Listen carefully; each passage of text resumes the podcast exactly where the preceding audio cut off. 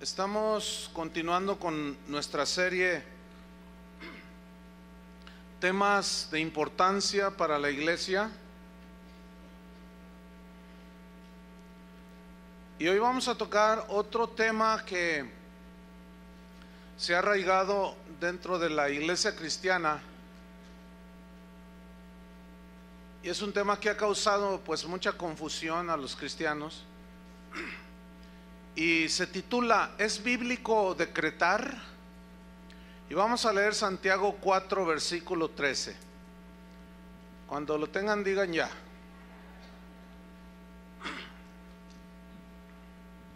Santiago 4, 13.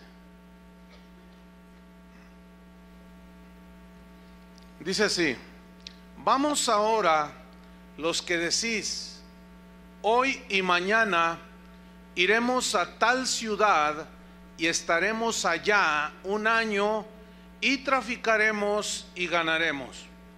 Cuando no sabéis lo que será mañana, porque ¿qué es vuestra vida? Ciertamente es neblina que se aparece por un poco de tiempo y luego se desvanece. En lugar de lo cual deberíais decir, si el Señor quiere, viviremos y haremos esto o aquello. Pero ahora os jactáis en vuestras soberbias. Toda jactancia semejante es mala. Y el que sabe hacer lo bueno y no lo hace, le es pecado. ¿Qué significa decretar? Según la, Real Academia Española lo define de esta manera es el, dicho de una persona, la declaración de una persona que tiene autoridad y que tiene facultades para resolver, para decidir lo que se debe de hacer. Por ejemplo, un juez.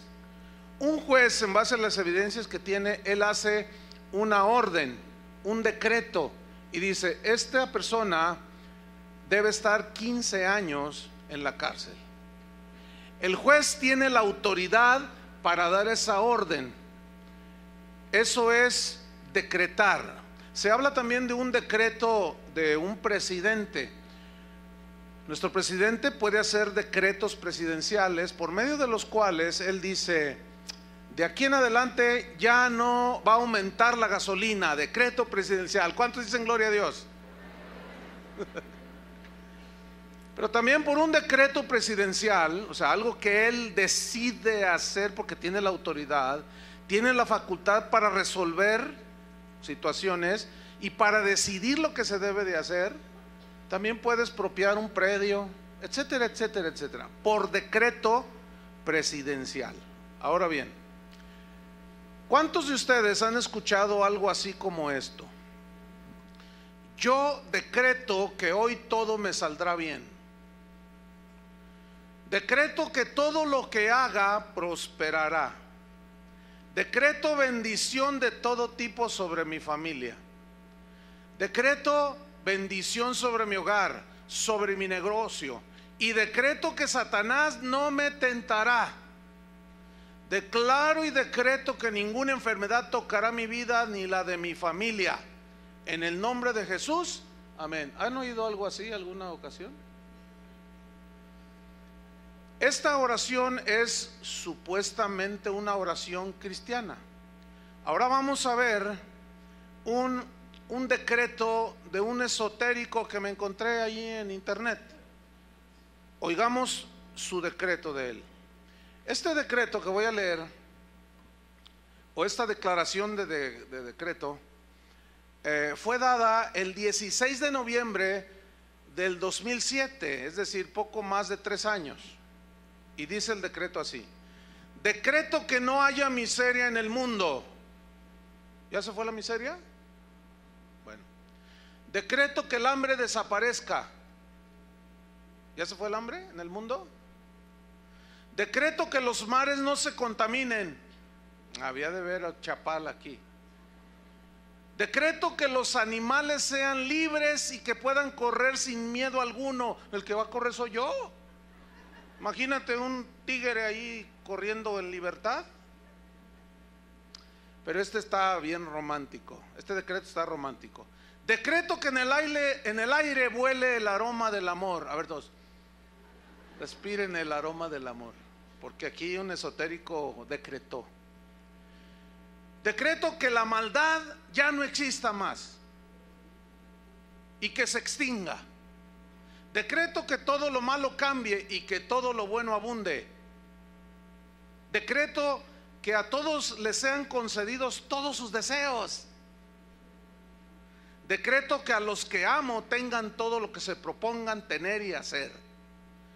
Yo decreto mi libertad y mi prosperidad.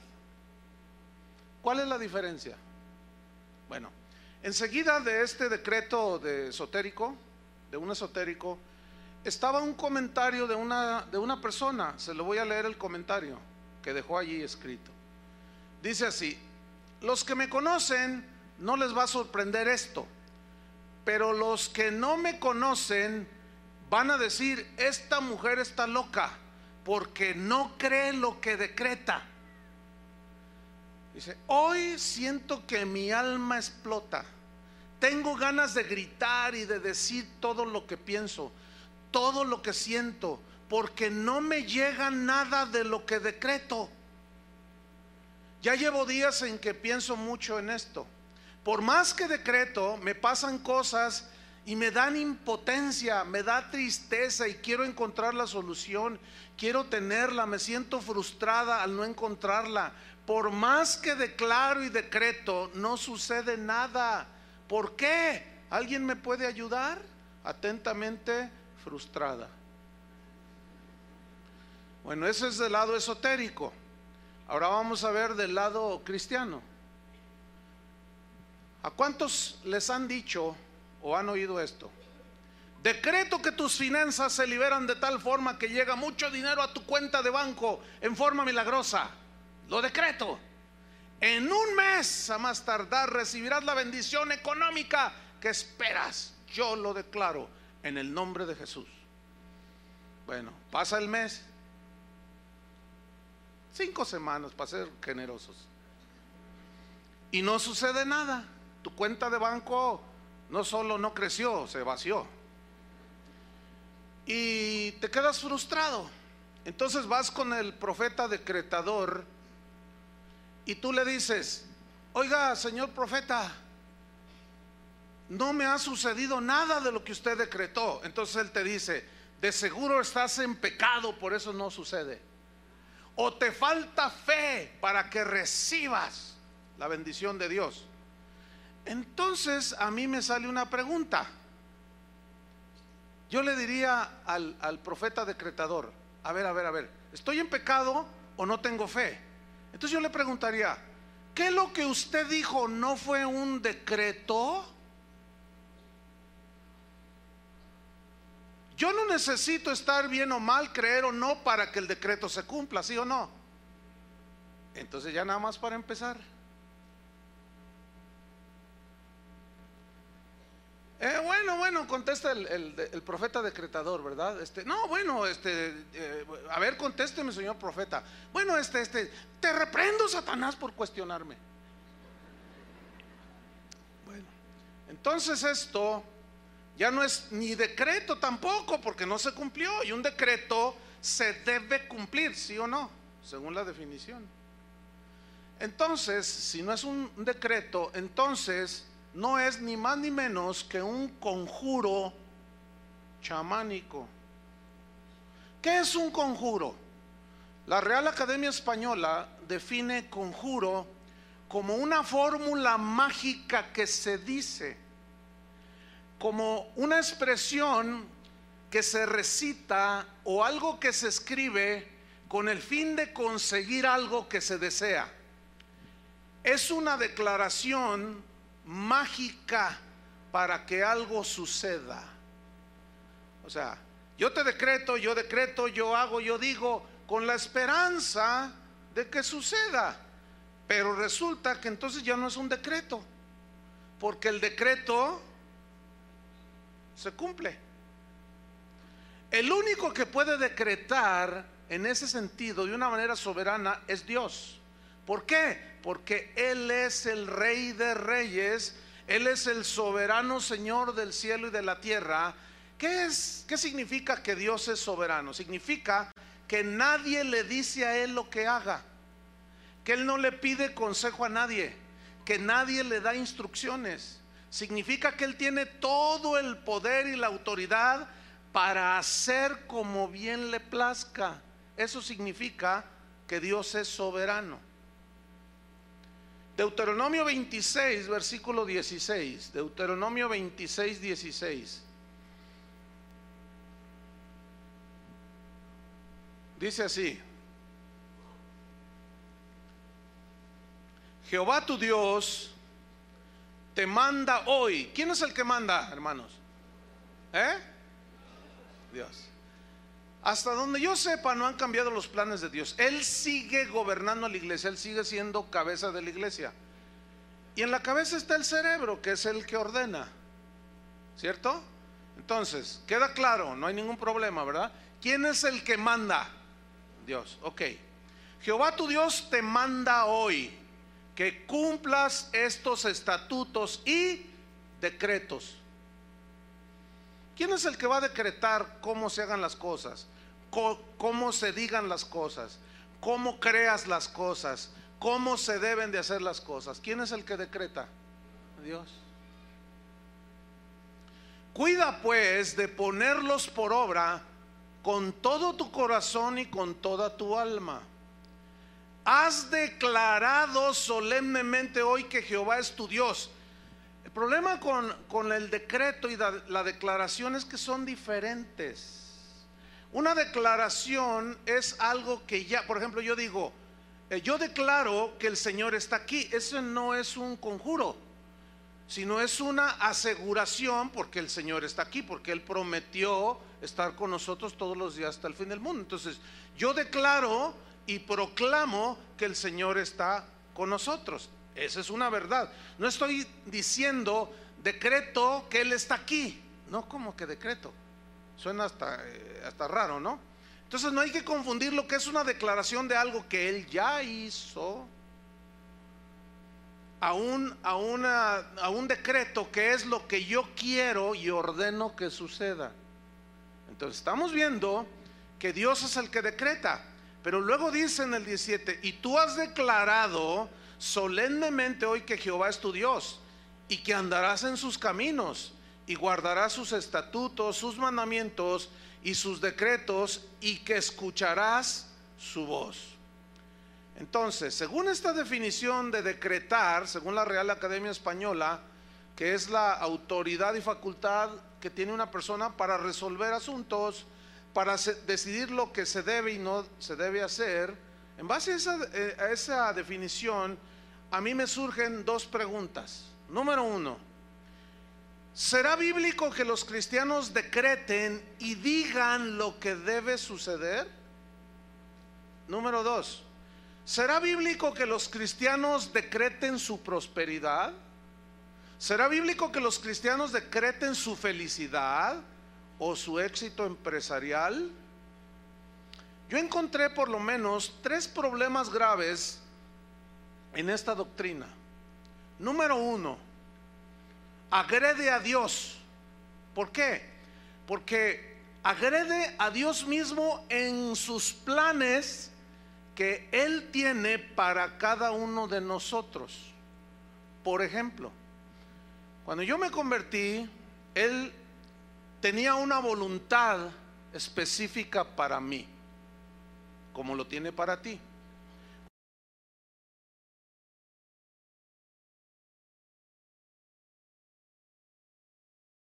Y la tercera cosa que yo encontré es que el que decreta se pone en lugar de Dios.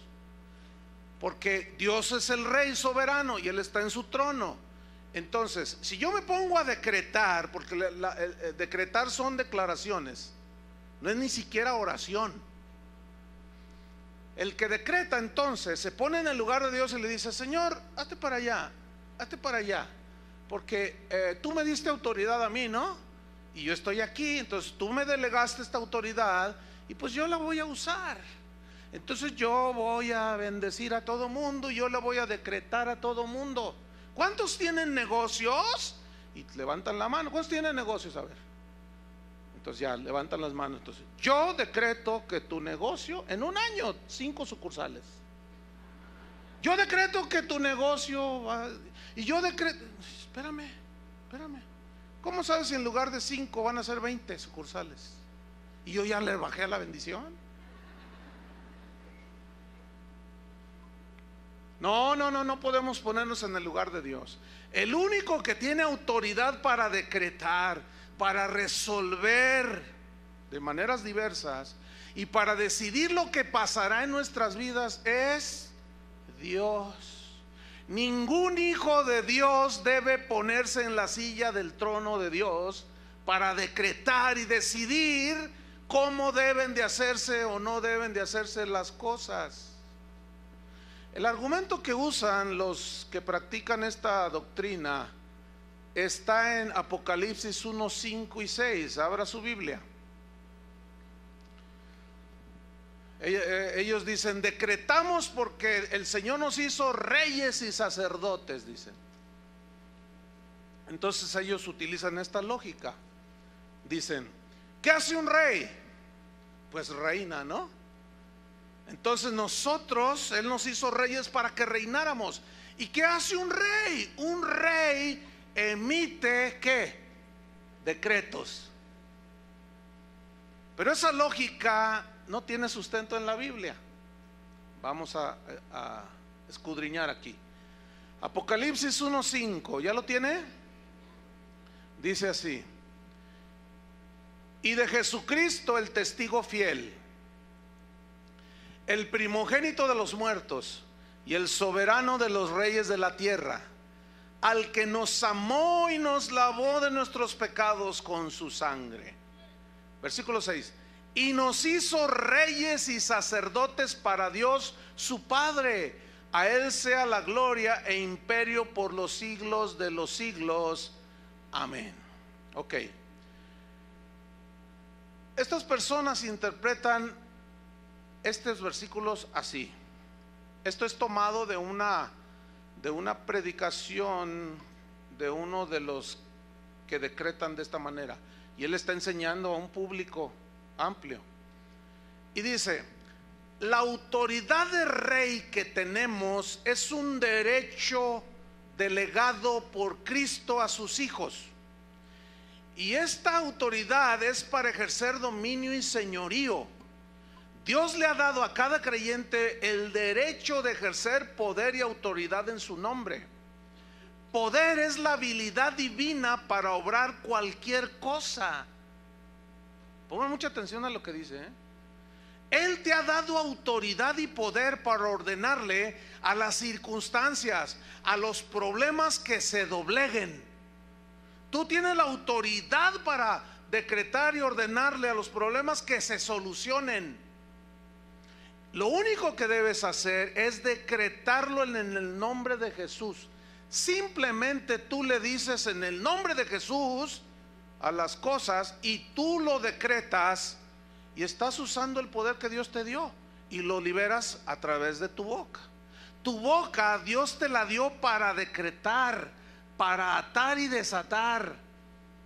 Esa situación temporal, tú, eh, eh, como decían, tú le vas a decir, esta situación temporal por la que estás pasando, como, como que Él está poniéndoles un ejemplo, va a pasar tan pronto como tú le ordenes que se vaya y que ordenes a los cielos y le des órdenes a la tierra en el nombre de Jesús. Entonces el mundo de las tinieblas tiene que oírte y tiene que obedecerte a ti, porque eres hijo del Dios Todopoderoso y tú eres intocable. Wow. Esto, esto está diciendo que tú eres Dios. Qué, triste que esto no lo sabía San Pablo. Qué triste, ¿no? Que estaba allí todo aguijoneado por un mensajero de Satanás y pues no, no, no conocía eso.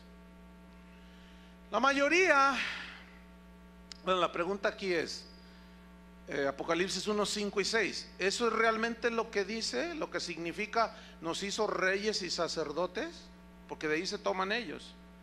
Escúcheme bien, la mayoría de las mejores traducciones de la Biblia traducen estos versículos, es muy interesante que lo traducen semejante del griego.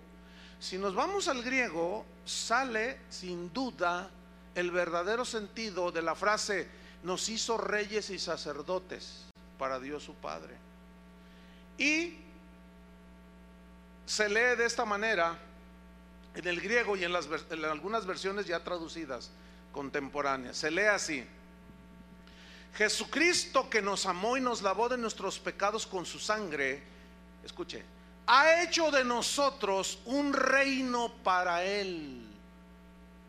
Qué diferente. Y fíjese qué, qué sentido recobra. Nos hizo para Él un reino. Hizo de nosotros un reino para Él. ¿En dónde está el reino de Dios? Según la Biblia. En el corazón. ¿Qué significa que el reino de Dios esté en el corazón de la persona? Que sus decretos, sus mandamientos, su palabra mora en nuestros corazones. ¿Cierto? Y donde hay un reino, hay un rey. No puede haber dos reyes. Y Cristo, el rey de los verdaderos cristianos, es el que reina en ese reino que somos tú y yo. ¿Me expliqué?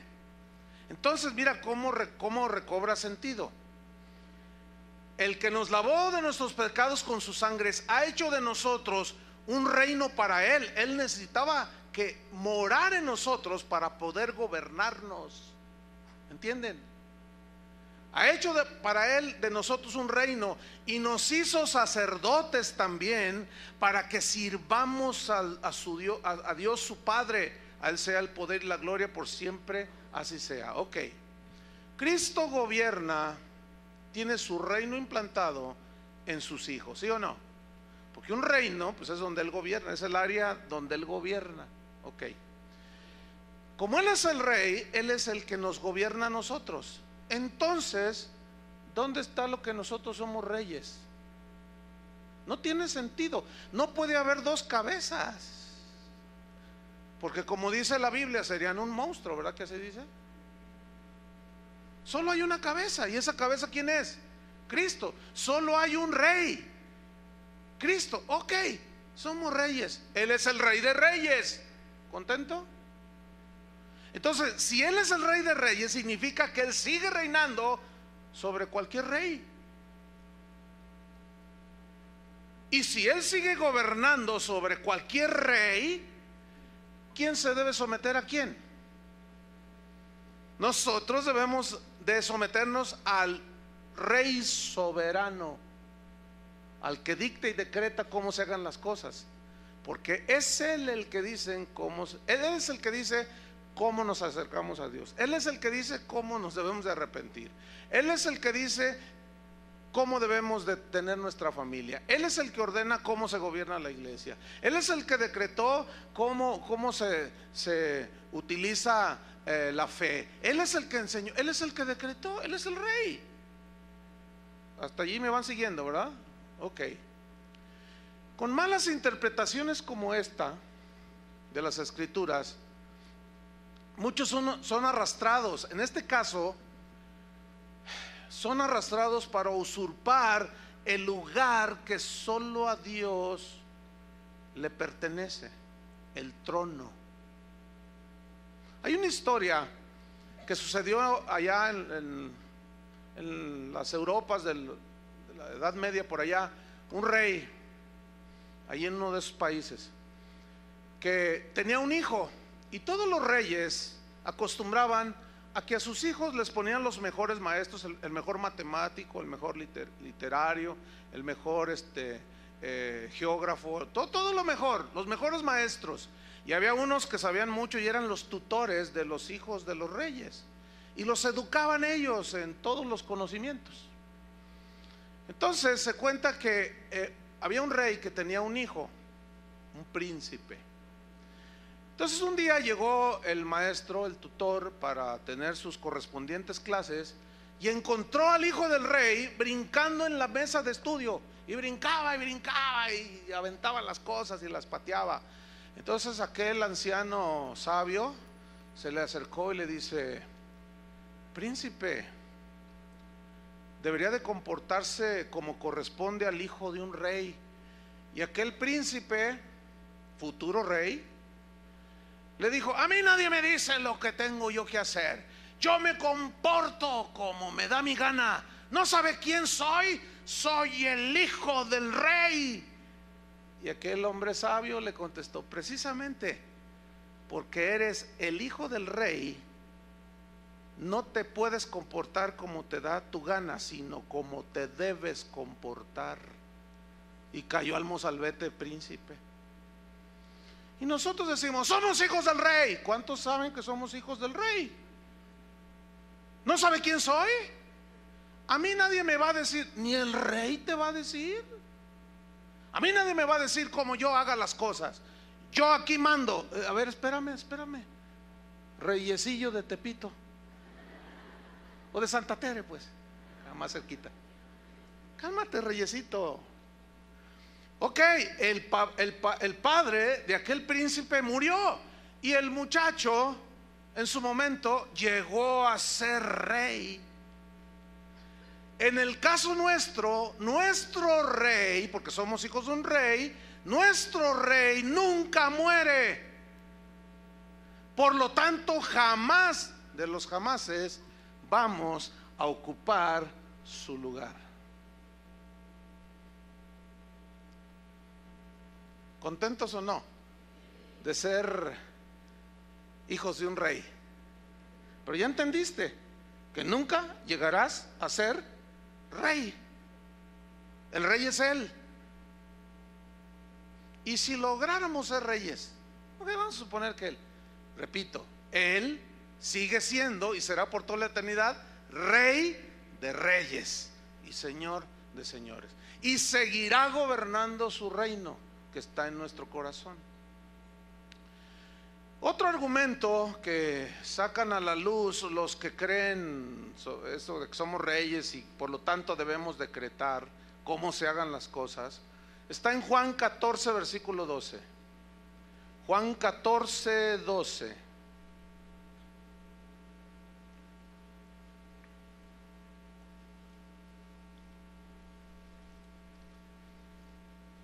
Algunos se confunden un poco y dicen, Pastor, entonces, ¿cómo, cómo, cómo entender los pasajes cuando dice en Marcos, vayan y prediquen el Evangelio, en mi nombre echarán fuera demonios, en mi nombre eh, los enfermos sanarán, en mi nombre esto, en mi nombre esto?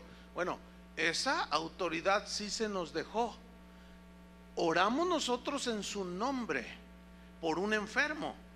Pero ¿quién es el que lo sana? Dios. Ahora, ¿cuántos saben que no todos los enfermos se sanan cuando oran por ellos? ¿Por qué? Porque sobre de eso está la soberana voluntad de Dios. Así es la respuesta sencilla. Juan 14, 12. ¿Ya lo tiene? Dice así, este es otro argumento que los decretadores sacan a la luz. Dice así, pongan mucha atención, ¿eh? Dice, de cierto, de cierto os digo, el que en mí cree, entonces yo les pregunto a ustedes, ¿cuántos creen? El que en mí cree las obras que yo hago, él las hará también. ¿Cuántos dicen amén?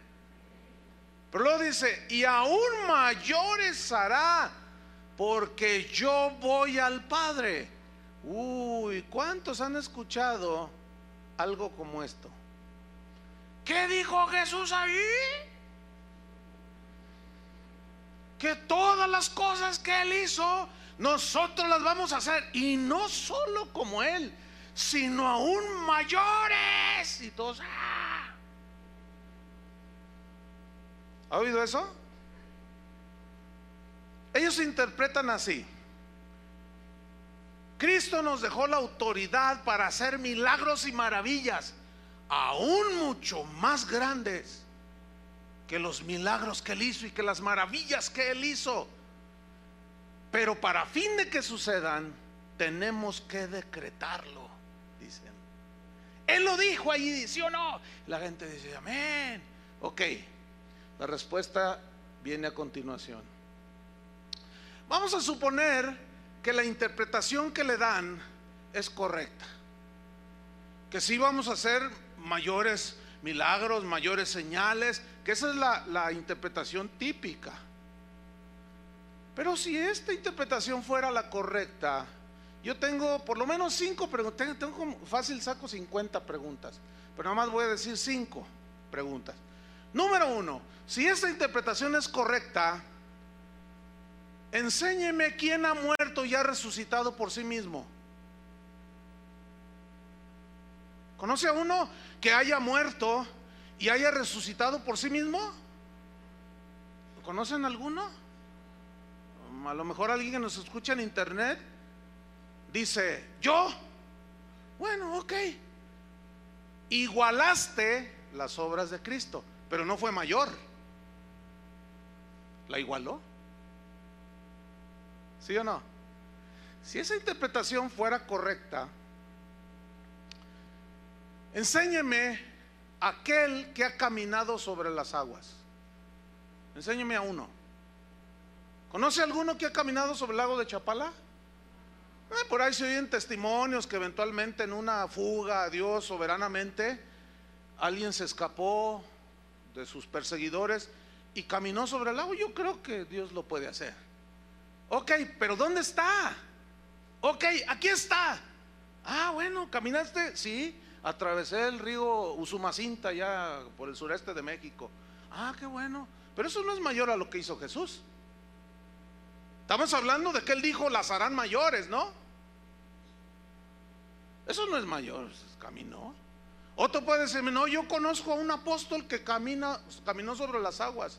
Y no solo caminó, sino también se elevó como Jesús, se llama Chris Angel. Ese apóstol está poderoso. Miren, si ese tipo dijera que era cristiano, hiciera las cosas que hace, muchos olvídenlo, lo tendrían como el ungidazo de Jehová. Porque son tan ignorantes que no saben discernir. Fíjense, si un simple tipo, un ilusionista, puede imitar lo que Jesús hizo, son trucos, sabemos, ¿no? Y una que otra magia por ahí media satanoide, ¿eh? La puede igualar, nada más. Entonces, si esa interpretación fuera correcta, yo quiero que me enseñen ustedes aquel que multiplicó un plato de pozole para 10 mil personas.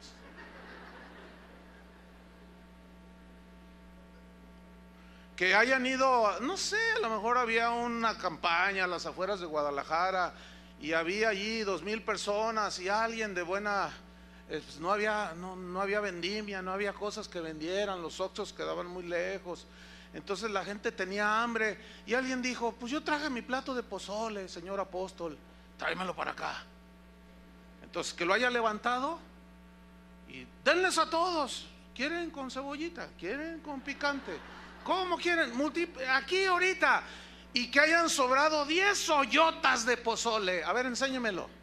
Enséñemelo. ¿Conoce a alguien así? A lo mejor anda uno por ahí. Ok pero igualó, nada más. ¿Sí o no? Una quinta pregunta. Enséñame al apóstol que haya pasado una pared con la puerta cerrada, como lo hizo Cristo después de haber resucitado. Enséñenme a uno. ¿Hay alguno? ¿Conoce alguno? Métanse a internet y pregunten. Quizás por allí anda. Y si logran encontrarlo, no es más de lo que Jesús hizo. Pregunta, entonces ¿a qué se refirió Cristo? Cuando dijo, mayores cosas harán, es obvio que a milagros y señales y maravillas no se refirió. Porque si no, entonces ¿dónde están? Todos esos que predican de que nosotros haremos mayores cosas que Cristo, ellos no hacen ni siquiera lo igualan. No pueden ni creer para que se les multiplique el pan en su casa y van al, al monte de piedad a empeñar el reloj. En el nombre de Jesús. O sea, no solo, no, no solo ni las igualamos siquiera, mucho menos las hacemos mayores. Entonces, ¿a qué se refiere Jesús? ¿Qué quiso decir aquí? ¿Eh? La clave está en el pasaje, la clave está en la frase, porque yo voy al Padre. Esa es la clave para interpretar el versículo. O sea, las obras que ustedes hagan las, van a hacer igual que yo, pero aún las harán mayores, dijo. ¿Qué dice el versículo 12? Porque yo voy al Padre. ¿Qué significa? Escúcheme bien. La única manera en que los verdaderos creyentes harían las obras mayores que Cristo fue cuando Jesús les dijo, pero no los dejaré huérfanos, les enviaré el Espíritu Santo.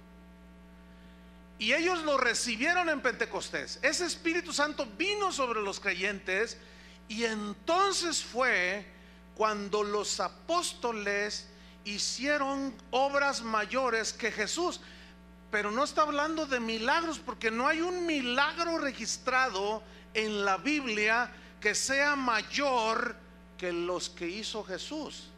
Entonces, ¿a qué se refiere? ¿Sabe a qué se refiere, hermano? Se refiere a la extensión del reino de Dios en la tierra. ¿Y de dónde saca usted eso, hermano? Seguimos leyendo.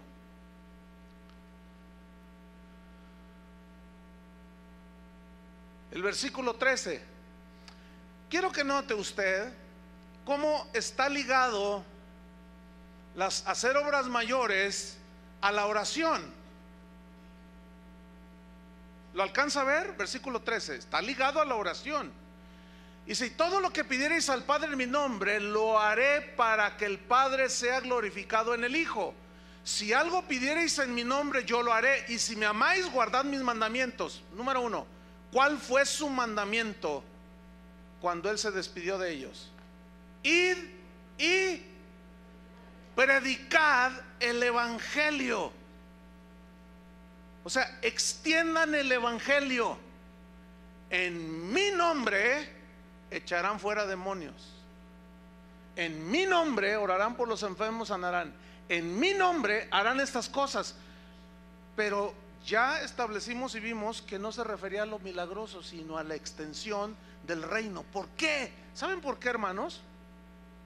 ¿Sabían ustedes que Jesús no viajó más allá de 300 kilómetros a la redonda? Él nunca salió de la región de Judea. Nunca salió. Sus 33 años que él vivió, ahí los vivió. 300 kilómetros a la, redonda, nunca salió. Jerusalén no llegaba ni a 60 mil la población de ese tiempo. Entonces, ¿qué sucede cuando viene el Espíritu Santo que les prometió? Ellos fueron por todos lados. ¿A dónde? Alrededor del mundo. ¿Cierto? cumpliendo el mandato de Jesús. Vayan y prediquen. Ok. ¿Sabe que el apóstol Pablo viajó, hizo tres viajes misioneros y superó a Jesús el número de gente a la que le predicó? Superó a Jesús con mucho los países y las naciones que él tocó con sus pies y predicó. A eso se refería. Pedro mismo, cuando recibieron el Espíritu Santo, predicó y en un solo sermón, ¿cuántos se convirtieron? Tres mil. Estableció el reino de Dios en tres mil nuevos creyentes. ¿Sí o no? A Jesús nunca se le convirtieron tres mil en un mensaje. Al contrario, al final de su vida se quedó con 11. ¿Sí o no? A eso se refería. Le voy a decir algo, hermano. En los años 90, yo hice un viaje, en esos, años yo viajé muchísimo por todo el mundo. Hice un viaje en una ocasión, en los años 90, al, al Sudamérica. En un mes, hermano, yo le prediqué a más de un millón de personas. En un mes. Eran estadios de 70 mil, 80 mil personas, 50 mil. Ah, hubo explanadas que la gente ni supo cuánta gente iba. el sistema de audio que usaban, como esas bocinas que están ahí arriba, equivalían por lado, llenaban hasta arriba todo lo que es esta plataforma, por lado.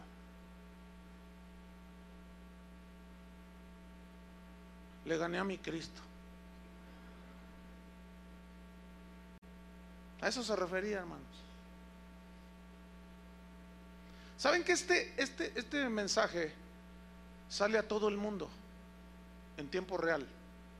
En este preciso momento del registro que tenemos, hay, no sé ahorita cuántos países serán, que nos escuchan ya, ya de, de continuamente, pero 150 países, más de 5 mil ciudades principales de esos países en este momento están escuchando esto. ¿Sabe a cuántos miles de personas equivale eso? Imagínense nada más. Cuando yo termino de predicar, en una hora, en una hora, la gente descarga hasta, 8 mil veces, 8 mil descargas en una hora este mensaje, en una hora. Yo me asusto. Cristo nunca tuvo un auditorio así. No sé si me estoy explicando. O sea, lo que estoy diciendo obviamente pues, está lejos de jactancia y esas cosas, ¿no? Usted, entiende. Pero ya ve que hay gente que saca del contexto los audios y luego te hacen eh, que hagan lo que quieran. ¿Sabe usted que en los tiempos de Jesús Jerusalén tenía 55 mil habitantes. Y la fiesta más concurrida era la fiesta de la Pascua, que venían de África, venían de Asia, gente que se, que se desplazaba, inundaban las calles de Jerusalén, y como son estrechas, o sea, que era un hervidero de gente. A lo más se juntaban 180 mil personas. Bueno, 180 mil personas nunca fue un auditorio al cual Jesús le hablara.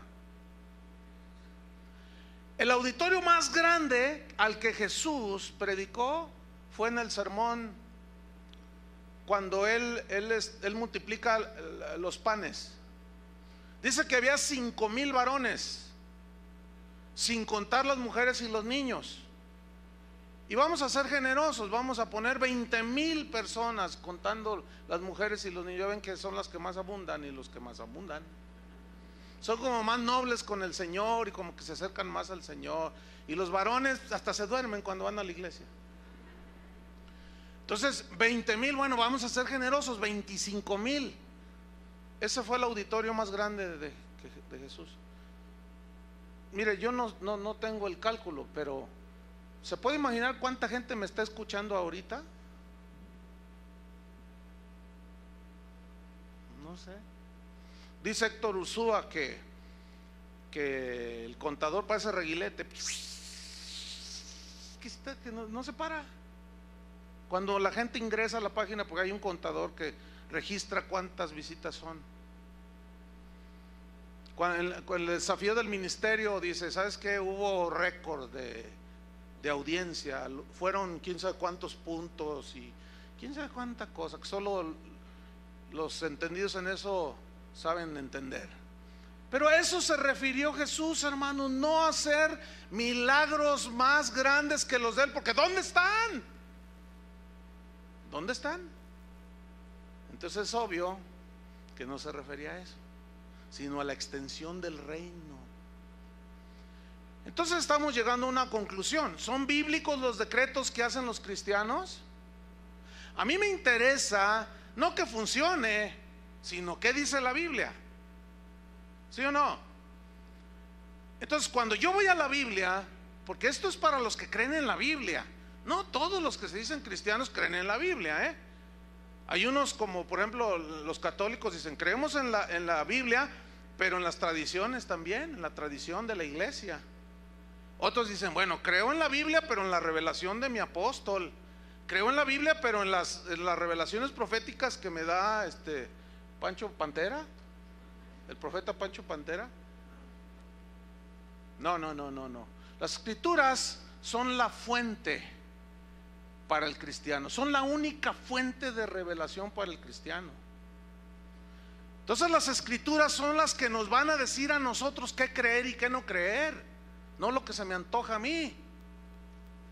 Porque son los decretos de Dios. Pablo decía, deben de acostumbrarse a no pensar más allá de lo que está escrito, les dijo a los corintios. Entonces a mí me interesa qué dice la Biblia. Ahora, ¿cómo, cómo enseñó Jesús a orar? Porque él, él, él, enseñó a sus discípulos. Vamos a Mateo. Vamos rápido. Mateo capítulo 6, versículo 6. Aquí está el sermón del monte, curiosamente, ¿eh? que empieza desde el capítulo 5 hasta el 7. Y está enseñando a una multitud que estaba allí en el, en el, en el monte, a las faldas del monte. Y él se sentó y comenzó a enseñar a sus discípulos. Y aquí en Mateo 6, versículo 6,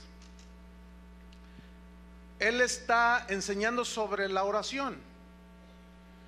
Pregunta, ¿por qué no les enseñó sobre decretar? ¿Ah? ¿Por qué él no les iba a enseñar algo que le compete a él solamente? Así de fácil. Marcos, Mateo, perdón, 6.6. ¿Listos? Dice así, él está enseñando. Mas tú cuando decretes, así dice. No, porque siquiera, ni siquiera el decretar es oración. El decretar es una afirmación. ¿Sí o no? No, aquí Jesús dice, cuando ores, ¿qué es orar? ¿Alguien puede decirme qué es orar? Hablar con Dios, así de sencillo. Señor, estoy triste. Eh, fortaléceme. Mi hijita está enferma, Señor. Necesita sanidad. Yo sé que tú puedes sanarla. Entonces tú le pones tus manos y oras por ella en el nombre de Jesús. Y tú estás orando. O simplemente estás orando y le estás diciendo, gracias Señor por estos alimentos me voy a comer. Por este plato de pozole, de pozole no multiplicado. Mas tú cuando ores, dice, entra en tu aposento, pongan mucha atención, y cerrada la puerta, ora a tu Padre que está en secreto. Y tu Padre que ve en lo secreto te recompensará en público. Y orando, no uséis vanas repeticiones como los gentiles. ¿Quiénes son los gentiles? La palabra gentil significa pagano. Fíjese, también los paganos oran. Dice, pero tú no seas como los paganos que usan vanas repeticiones, que piensan que por su palabrería serán oídos. Ellos piensan. Dice, no os hagáis pues semejantes a ellos. No sean como los paganos que hablan y hablan y hablan. No, ustedes no van a ser así porque vuestro Padre sabe de qué cosas tenéis necesidad antes que vosotros se las pidáis. Y una señora así, de esas que son humildes, sencillas, pero de buen corazón, preguntó, oh, pastor, ¿y qué caso tiene si él ya sabe mis necesidades? ¿Para qué quiere que se las pida? Pues para que tengas comunión con él. ¿O a ti te molesta que tu hijo te pida? Pues no, Imagínate que, que tu hijo te, te dice, mamá, ¿me puedes dar de comer? Tengo hambre. ¿Me das de comer? Dame, ándale de comer. Entonces tú le contestas, ¿y por qué me pides si yo ya sé lo que tengo que hacer? Pero ¿te molesta que tu hijo te pida de comer? Pues tampoco a Dios le... Y tú ya sabes que tienes que darle de comer. pues tampoco a Dios le desagrada. Porque tú como padre, pues te sientes bien, ¿verdad? Que llegue tu hijita y te diga, papi, papi, ¿me puedes comprar zapatitos? Mira, ya sé de qué sabor son los chicles. Sí, hijita, ya, ya sabía, pero apenas es la quincena. Vente, vámonos. Vamos a comprarte tus zapatitos. ¿Qué? ¿Se molesta el padre? No, tampoco Dios se molesta. Pero aquí el punto es, no uséis, ¿qué? Vanas repeticiones. Esa frase en el griego, batalogeo, significa, escuchen bien, repetir algo ociosamente. ¿Qué es ociosamente? Sí, sin ton y son, que ni sabes lo que dices. Significa parlotear sin medida. O sea, dice el diccionario. Es decir, proferir frases carentes de significado espiritual y mecánicamente son repetidas.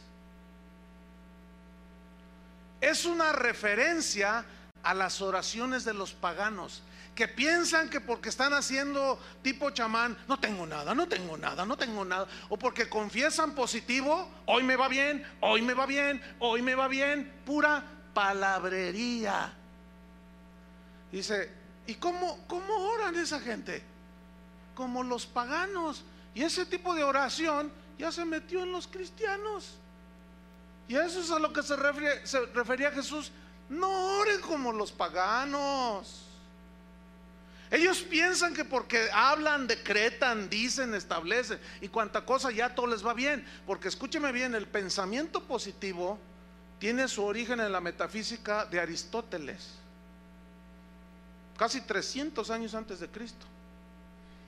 Él hablaba de la metafísica del lenguaje. Filósofos 300 años antes de Cristo decían, habla positivo para que tus circunstancias cambien alrededor.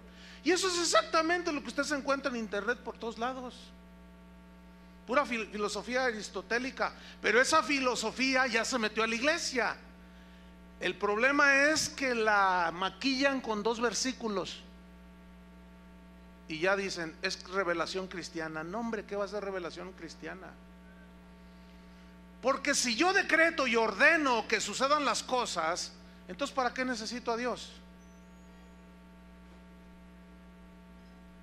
Él quiere que dependamos de Él. Entonces no es decretando, no es declarando que usted va a ser bendecido por Dios. O que usted va a recibir no sé cuántas cosas. La palabra bendición es algo, hay, algo que precede a la bendición. Por ejemplo, yo les pregunto a ustedes, ¿cuántos quieren la bendición de Dios? Pues todos levantan la mano. Pero ¿saben qué es lo que precede a la bendición de Dios? La obediencia a sus decretos. Deuteronomio 28. Si oyereis y obedeciereis y hiciereis atentamente la voz de Jehová tu Dios, y si tú guardas estas cosas y las obedeces, yo también te digo que vendrán sobre ti todas estas bendiciones y te alcanzarán. Bendita será tu entrada y tu salida Bendita será tu casa, bendita será el fruto de tu vientre, bendito tu trabajo, bendito todo lo que hagas, bendito esto, prestarás a otros, tú nunca irás al monte de piedad a pedir prestado. Tú serás cabeza y no cola, la bendición de Jehová estará sobre ti, tus graneros serán bendecidos, abundarán, Jehová te, te bendecirá. Hasta el versículo 14, y todos dicen, gloria a Dios, aleluya. Pero nadie predica del 15 en adelante. Nadie, yo no he escuchado eso, de verdad. Eso, eso de Deuteronomio 28, de los decretadores de la bendición, nada más citan hasta el 14. Pero a partir del 15 hasta el 60 y no sé cuántos, son más. Dice, pero también te digo que si no obedeces a Jehová tu Dios, vendrán sobre ti todas estas maldiciones y te alcanzarán. No te ajustará la comida. Tus hijos serán rebeldes, tú te volverás loca. Así dice. Desvariarás en tu mente, dice. Pedirás prestado, serás esclavo de otros. Entonces, ¿quieren la obediencia? ¿Quieren, ¿Quieren la bendición? obedezcan la palabra de Dios. Todas las promesas de Dios están condicionadas a la obediencia. Todas. Absolutamente. Entonces, si yo decreto para ustedes prosperidad, escúcheme bien, anulando tu estado espiritual actual, si tú andas en adulterio, si tú eres un ladrón, si tú eres, este, iba a decir, iba a decir político, pero no, no, no es sinónimo así tan descarado, ¿no? Si tú eres, este, qué sé yo, un defraudador, si tú eres un Z que viene a la iglesia, si tú, o sea, eres lo que seas, ¿verdad? Y ya crees que lavas tus pecados porque vienes aquí, entonces te encuentras con el predicador y dice, Dios te ama como estás. si a veces no soy tan malo. Ayer descuarticé a uno, pero pues ahí está hablando el, hombre de Dios, está diciendo que, que como sea, Dios me ama. Entonces yo decreto que tu negocio prosperará. Yo secuestro dos al mes. Uy, diez, Dios me va a bendecir. Oh, pues yo, yo obtengo mi ganancia de aquí y de acá. Entonces, si el predicador hacia un lado el estado espiritual de la gente y empieza a decretar bendición y prosperidad y que tus hijos serán los, los, dueños de la Universidad de Guadalajara y que quién sabe qué tanto y que tus hijos van a ser los, los reyes de no sé qué y que, y que tú y que más allá, escúchenme bien hermanos, toda esa gente la están mandando derechito al infierno. ¿Cómo mis decretos, que acaso mis decretos anularán el estado espiritual de las personas? Imposible. Y esta gente habla, usted decrete, ¿qué quiere? ¿Qué quiere? Ordénele. ¿Cómo, ¿Cómo sabe usted si Dios está tratando con usted? Y lo tiene ahí todo quebrantado. Entonces te dice el decretador, no, no, no, no lo recibas. Ordénale que se vaya. Y el Señor te tiene ahí y estás ahí peleándote con Dios.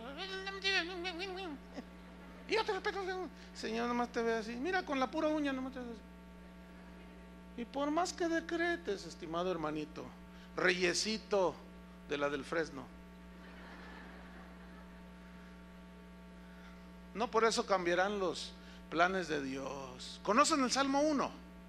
Bienaventurado el varón que no anduvo en consejo de malos. ¿Oyeron varones? No, pues piden oración para que Dios los prospere y se juntan con lo peor de Guadalajara. Hacen lo que hacen ellos. ¿Cómo, cómo quieren bendición?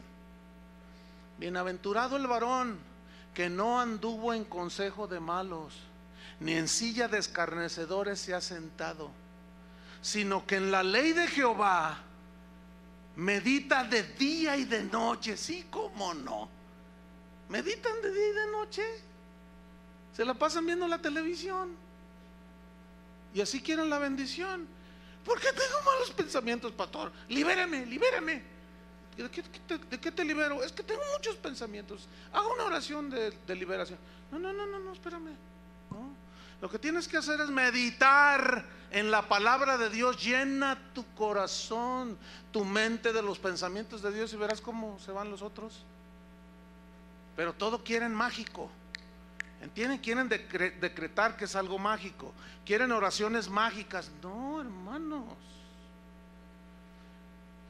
El, hombre pues que camina, como dice el Salmo 1, será como un árbol plantado junto a corrientes de agua. Que da qué?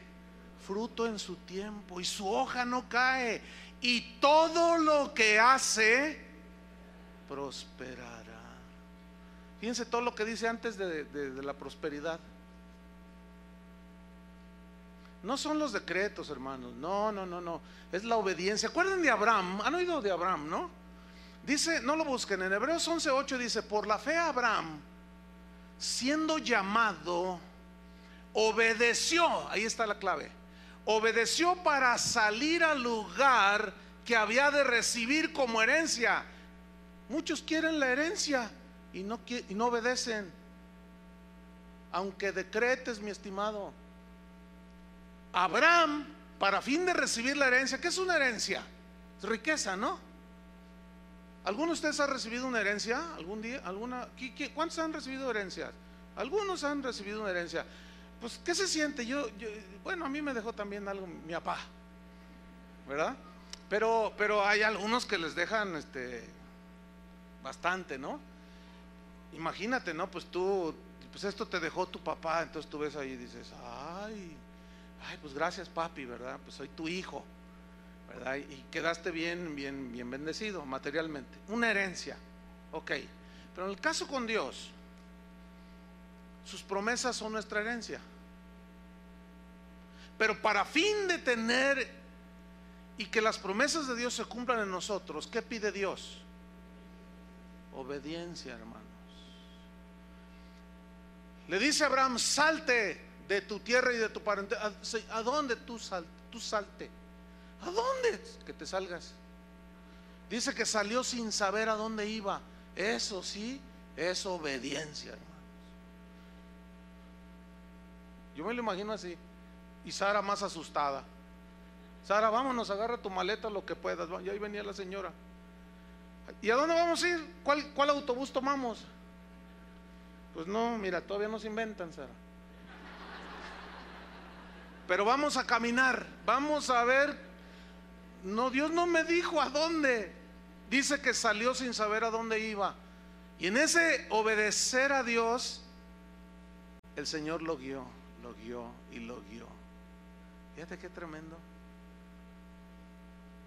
Hermanos, no es por decretos, ni por anhelos de nosotros, es por obediencia. pero escúchenme bien, aún siendo obedientes, eso no significa que no va a haber pruebas en tu vida. Job era un hombre temeroso de Dios, justo, recto, íntegro, y Dios lo probó bien tremendo. ¿Qué me dice de Pablo? Pablo era un varón de Dios, temeroso de Dios, ¿sí o no? Irreprensible en los caminos del Señor, fiel a Dios hasta la muerte. Y lo persiguieron, una vez lo apedrearon, le dio un aguijón porque se querían enorgullecer y el Señor le mandó un aguijón ahí para que tumbarlo y humillarlo y que él no confiara en sí mismo y lo postró allí en tierra. Aún siendo un siervo obediente, hermano. Entonces, estamos llegando a la conclusión de que ¿quién es el que gobierna? ¿Quién es el que establece cómo se hacen las cosas? ¿Quién es el que decreta qué decir, qué hacer y qué no hacer? Dios. Y nosotros, de nosotros ha hecho un reino para Él, donde Él reina. Y yo debo dejar que Él reine. Y yo tengo que ser humilde ante el Rey de Reyes y Señor de Señores. Para irnos sobre el final, Santiago 4:13, que fueron nuestros textos eh, iniciales. Santiago 4:13 al 17. Ahora, fíjese cómo cobran vida estos versículos, después de lo explicado. Sígame ahí en Santiago 4:13. Dice así, vamos ahora, como diciendo, ya cálmate, cálmense ya. ¿Qué se creen? Eso es lo que significa vamos ahora. Síganme. Vamos ahora, ya cálmense. Cálmate, Juanito, ya con tus cositas. Cálmense ya los que dicen, hoy y mañana iremos a tal ciudad y estaremos allá un año y traficaremos, comerciaremos, significa, y ganaremos. Cálmate, le dice Santiago. Cuando no sabéis, versículo 14, cuando no sabéis lo que será mañana. ¿Cuántos de ustedes saben si van a amanecer mañana? A lo mejor saliendo te aplasta el tren. A ver. ¿Quién tiene asegurado la vida? No, dice, cálmate. Esos, vamos, cálmense. Los que andan allí diciendo que yo esto, lo otro, y que voy a hacer esto y que no sé qué. Cálmate. No sabes lo que será mañana. Porque ¿qué es vuestra vida? A ver, les pregunta. Ciertamente es neblina que se aparece por un poco de tiempo y luego se desvanece. ¿Qué somos? ¿Reyes o neblina? Está bueno para un título de un mensaje, ¿no? Versículo 15. En lugar de lo cual deberíais decir, en lugar de lo cual, todos esos que tienen diarrea verbal, que están fluye, fluye, fluye con sus decretos, en lo cual deberíais decir, ¿qué? ¿Qué deberíais de decir?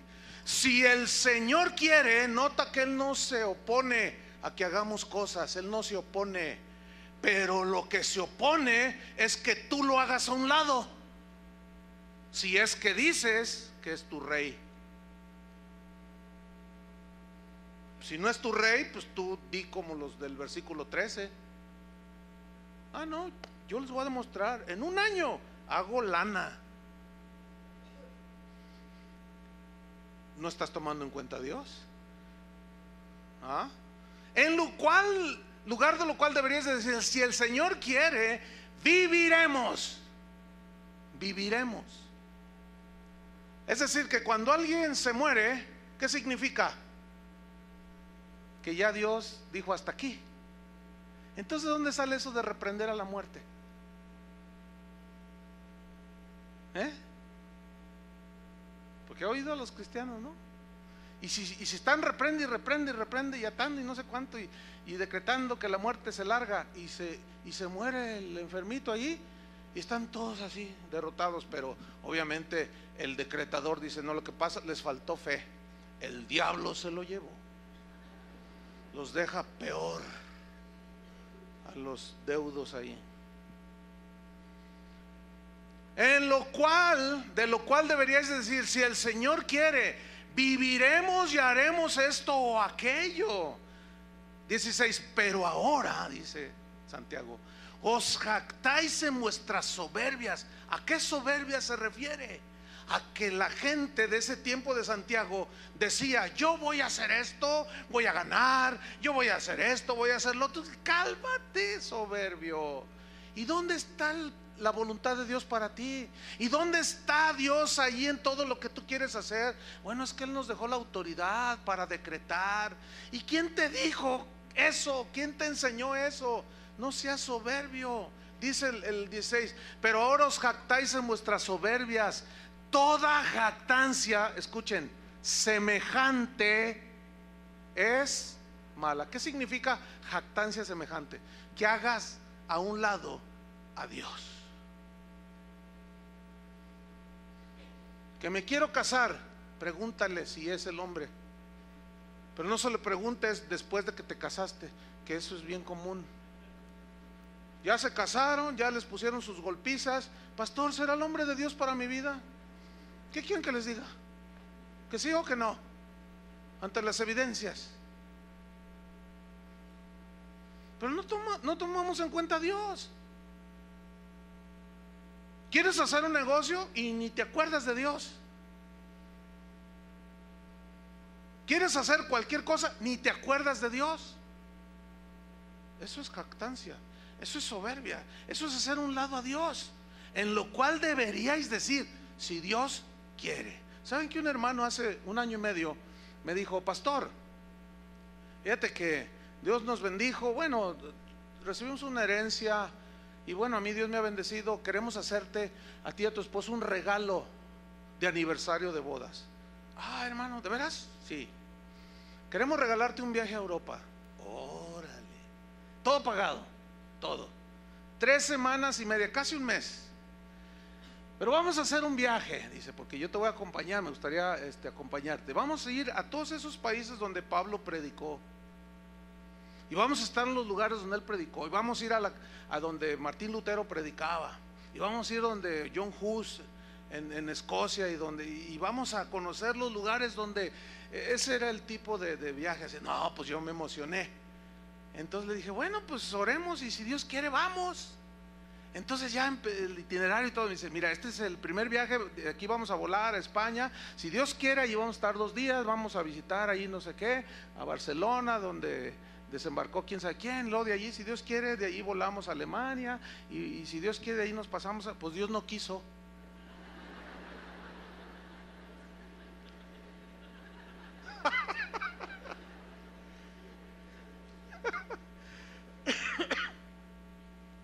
hizo?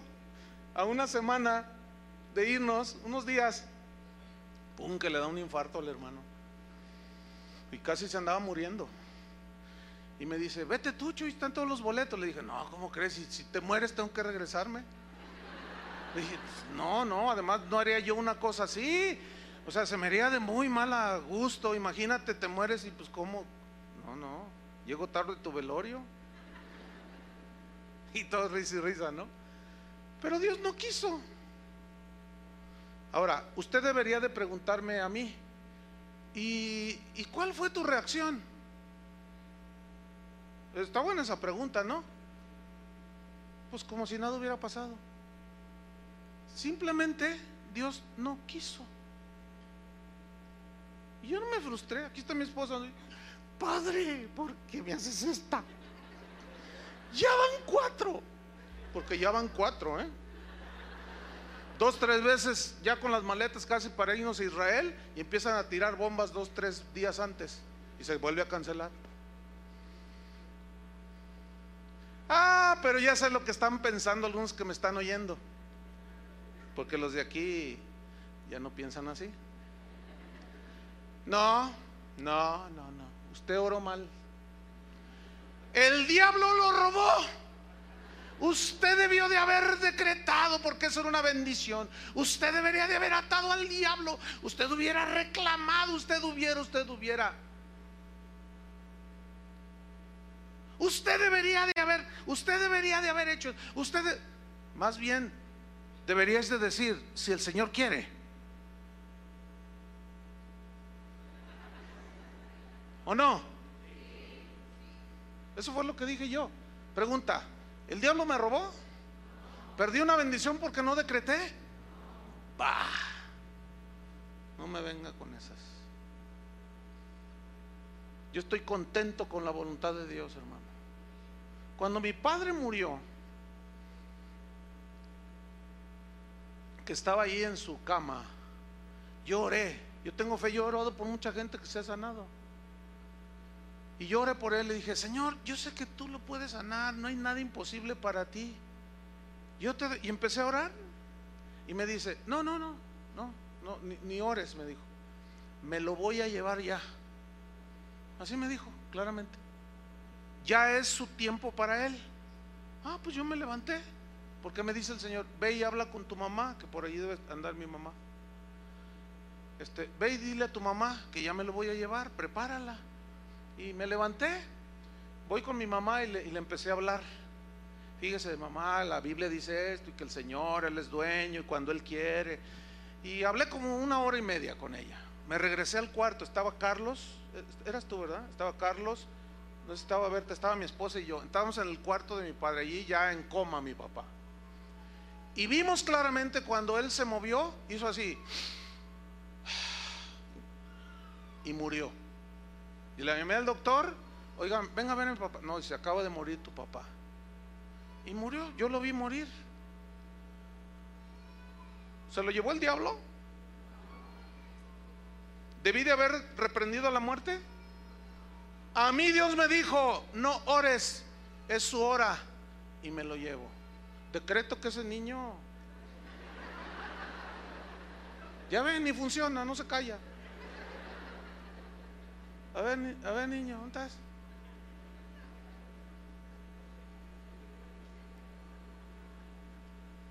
Yo estoy contento con la voluntad de Dios, hermanos.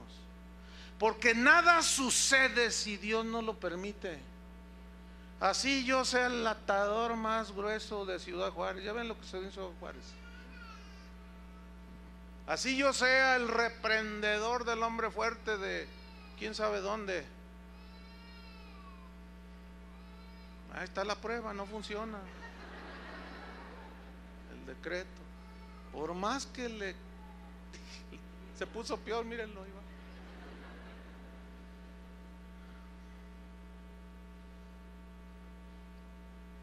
Pero lo terrible está en el versículo 17, hermanos. Y terminamos. Y al que sabe hacer lo bueno y no lo hace, le es pecado. ¿Qué significa el que sabe hacer lo bueno? Significa que tú incluyas a Dios en tus planes.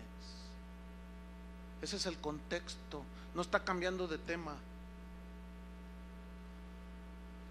Ahora ustedes ya saben hacer lo bueno, ¿no? Que es, Juan decía, si pedimos alguna cosa conforme a su voluntad, Él nos oye. Significa Él nos responde. Lo cual significa que yo le puedo pedir algo, algo que anhelo y deseo, pero si no está en su voluntad, Él no está obligado a responderme. Tengo otro tema allí que he estado desarrollando que se va a llamar ¿Contesta Dios todas las oraciones? La respuesta es no. ¿Y las que no responde, que son falta de fe? No, necesariamente. Porque entonces Pablo no tuvo fe cuando oró tres veces a Dios que le quitara el aguijón y no se lo quitó. Pero eso ya será otro tema. Entonces, orar conforme a su voluntad, eso es lo que tenemos que hacer nosotros. Cuando uno de sus discípulos se acercó a Jesús, le dijo, Señor, enséñanos a orar. ¿Qué le dijo Jesús? Vosotros cuando oréis, oréis así y decid, Padre nuestro que estás en los cielos, santificado sea tu nombre. Venga a nosotros, ¿qué? Tu reino. Haz de nosotros un reino donde tú seas el rey. Y nosotros sacerdotes para servir al Padre. Fíjate, ¿ves? ¿Cómo encaja la interpretación? Venga a nosotros tu reino, hágase tu voluntad como se hace en el cielo, se haga aquí en la tierra. Pregunta, ¿quiénes son los que van a hacer la voluntad de Dios? ¿Los que no lo conocen o los que supuestamente lo conocemos? Nosotros, ¿sí o no? Nosotros somos los que vamos a hacer la voluntad de Dios. Porque Él es el rey en nosotros, su reino está en nosotros. Entonces, tú y yo somos los que vamos a hacer la voluntad de Él, no nuestra propia voluntad. Pero luego viene algo que no les gusta a los de la prosperidad. Danos, danos hoy dos millones de pesos en nuestra cuenta. ¿Así dice? Danos hoy nuestro pan de cada día, o sea, cada día horas, esperando tu provisión de Dios. ¿Ha oído a los predicadores esos que dicen, no te conformes con ese carrillo, no te conformes con esa casilla allá en Santa Cecilia? No te conformes con esa ropilla que traes. Los hijos de Dios visten con las mejores marcas. Los hijos de Dios traen los mejores carros. Los hijos de Dios tienen las mejores casas. Cálmate. Nerón. ¿Dónde dice eso? Juan el Bautista apenas le, alcanzaba para un par de, par de chanclas y un vestido de camello. Que no tenía fe, que no era hijo de Dios. Ningún profeta como Juan, dijo Jesús. Ha habido. Y ese ni camello traía. No, no, que no nos venga con esas cosas. Y analice bien, hermano, lo que escucha.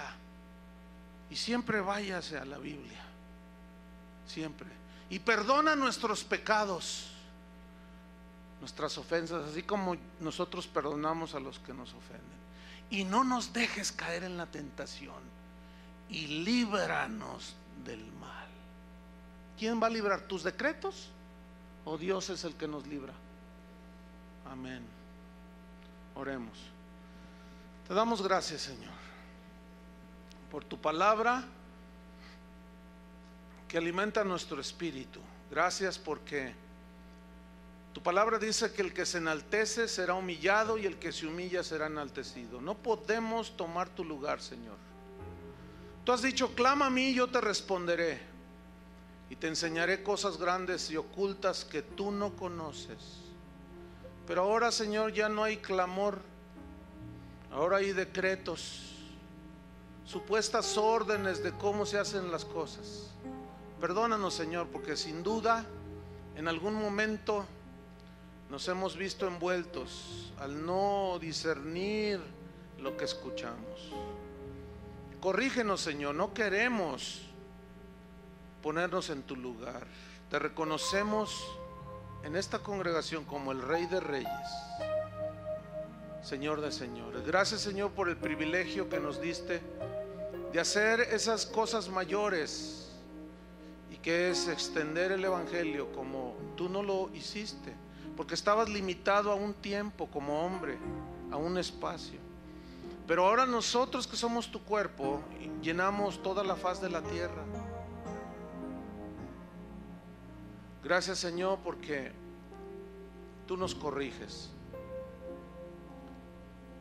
Cuando oremos, Señor, no levantemos nuestra cerviz orgullosa, sintiéndonos dignos y merecedores de las cosas, sino con humildad diciendo, Padre nuestro, tú estás en el cielo, tú eres altísimo. Nosotros somos terrenales, mortales, somos neblina, somos como flores del campo, que hoy son, mañana ya no son. Líbranos, Señor, de sentirnos reyes, señores del universo. Porque tú eres el que nos proteges, el que nos guardas. Tú mandas alrededor de nosotros a tus ángeles que nos guarden. Tu Espíritu Santo nos guía a toda la verdad. Tu palabra es una lumbrera a nuestro camino. Límpianos, Señor, con tu sangre preciosa de todo pecado, error, falta, ofensa que te hayamos hecho al ponernos en tu, lugar, Señor. En el nombre de Jesús te lo pedimos. Amén. Que Dios los bendiga a todos.